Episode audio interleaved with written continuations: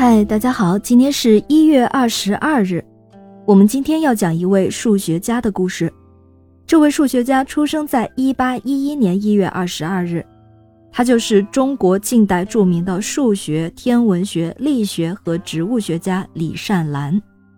他创立了二次平方根的密集数展开式，研究各种三角函数、反三角函数和对数函数的密集数展开式。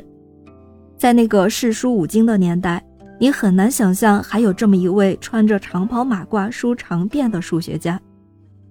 李善兰出生于一个读书世家，他自幼就读于私塾，受到了良好的家庭教育。他勤奋好学，与所读之诗书过目即能成诵。但是和一般的靠读书转仕途的少年不同，九岁时，李善兰发现父亲的书架上有一本中国古代数学名著《九章算术》，感到十分新奇有趣。从此就迷上了数学。十四岁的时候，李善兰又靠自学读懂了欧几里得几何原本前六卷。这个版本是明代的文渊阁大学士徐光启和意大利传教士利玛窦合译的。在这本古希腊数学名著里，欧式几何严密的逻辑体系、清晰的数学推理与偏重实用解法和计算技巧的中国古代传统数学思路迥异。李善兰在九章算术的基础上，又吸取了几何原本的新思想，这使他的数学造诣日趋精深。李善兰也曾经参加过杭州的乡试，结果八股文章做得不好，落了地。但是他毫不介意，而是利用在杭州的机会，留意搜寻各种数学书籍，买回了李野的《测圆海镜》和戴震的《勾股割圆记》，仔细研读，又使他的数学水平有了更大的提高。为了学习数学，他拜过老师，还和朋友一起利用相似勾股形对应编程比例的原理测算过东山的高度。甚至李善兰的家乡至今还流传着他在新婚之夜探头于阁楼窗外观测星宿的故事。总之啊，李善兰对数学和科学是如痴如醉的。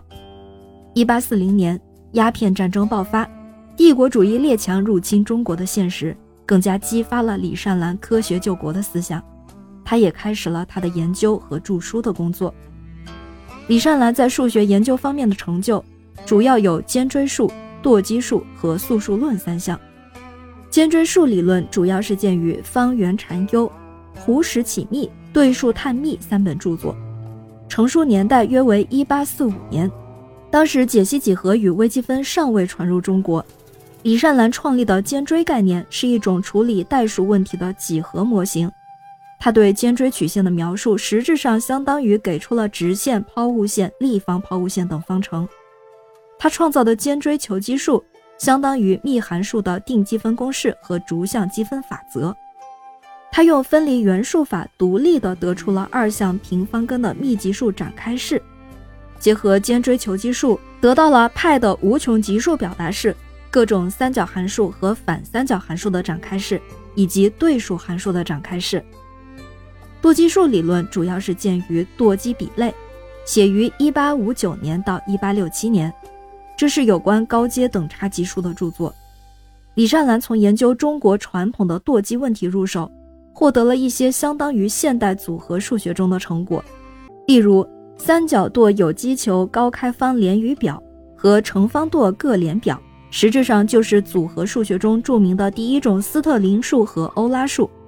除了这些研究，李善兰还翻译了很多西方科学书籍，将近代科学最主要的几门知识，从天文学到植物细胞学的最新成果介绍传入中国。比如他参与翻译的《众学》和《谈天》两本著作，都是第一次把牛顿力学和近代天文学系统的引入到中国。对促进近代科学的发展做出了卓越的贡献。近代中国虽然经历诸多苦难，但是也有像李善兰这样的科学家，他像星星一样闪耀，推动明智的开启。感谢您收听今天的故事。咩咩 Radio 陪伴每一个今天。